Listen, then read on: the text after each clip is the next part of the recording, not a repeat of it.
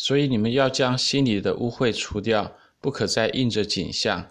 这篇文章是本周妥拉读经 Parashat Eikev 的读经心得，是在生命记七章十二节到十一章二十五节。摩西告诉以色列人，他们蒙神拣选，不是因为他们有多好，而是因为神对他们列祖的信实。摩西说：“看哪，天和天上天，地和地上所有的，都属耶和华你的神。耶和华但喜悦你的列祖，爱他们。”从万民中拣选他们的后裔就是你们，像今日一样。生命记十章十四到十五节。既然以色列人蒙神拣选是出于神信实的恩典，摩西接着说：“所以你们要将心里的污秽除掉，不可再印着景象。”生命记十章十六节。这里你们要将心里的污秽除掉的希伯来原文是 u m a t e m et alat levavchem”。这可以直接翻译为：你们要行心灵的割礼。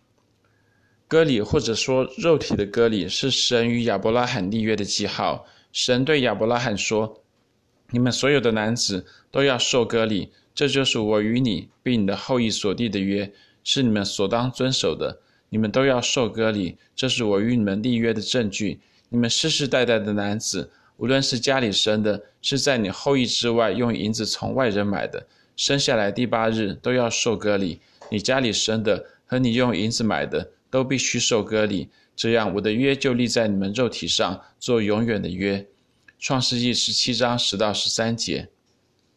既然割礼是亚伯拉罕之约的记号，我们理所当然的会认为割礼无比的重要。然而，在整个妥拉里，割礼的诫命仅仅重复了一次，在利未记中，耶和华对摩西说。第八天要给婴孩行割礼，利未记十二章一节到三节。另一方面，相对于肉体的割礼，妥拉却提到心灵的割礼有三次之多。在这里提到说：“我所以行事与他们反对，把他们带到仇敌之地，那时他们未受割礼的心，若谦卑了，他们也服了罪孽的刑罚。我就要纪念我与雅各所立的约，与以撒所立的约。”与亚伯拉罕所立的约，并要纪念这地。利未记二十六章四十一到四十二节。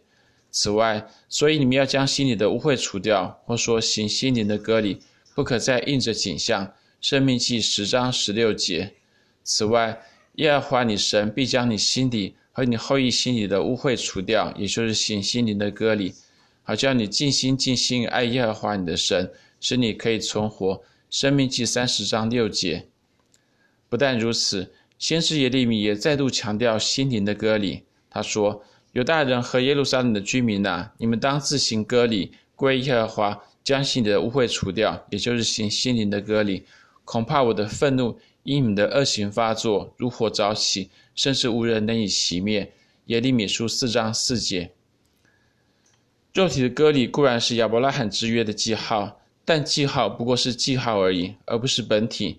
就像一个记号是记号指向它的标的，割礼一方面指向亚伯拉罕之约，另一方面却指向心灵的割礼。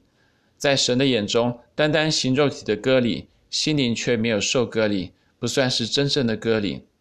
因此，使徒保罗如此说：因为外面做犹太人的不是真犹太人，外面肉身的割礼也不是真割礼，唯有里面做有做的才是真犹太人，真割礼也是心里的。在乎灵，不在乎仪文。这人的称赞不是从人来的，乃是从神来的。罗马书二章二十八到二十九节。心灵的割礼是什么呢？是将心里的污秽除掉。申命记十章十六节，除去内心的内心的邪情私欲。正如使徒保罗所说：“你们在他里面也受了不是人手所行的割礼，乃是基督使你们脱去肉体情欲的割礼。”歌罗西书二章十一节。心灵的割礼，一方面是神的作为，因此摩西说：“耶和华你神必将你心里和你后裔心里的污秽除掉，也就是行心灵的割礼。”申命记三十章六节。另外一方面，心灵的割礼也需要人甘心乐意的接受。所以摩西也说：“所以你们要将心里的污秽除掉，行心灵的割礼，不可再应着景象。”《生命记》十章十六节。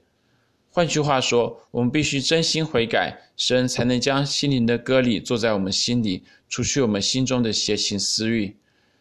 肉体的割礼不过是坐在以色列的男丁身上，心灵的割礼却是神要坐在所有他的子民心里，包括以色列的男女老少，以及所有因信靠主耶稣而蒙恩得救的人。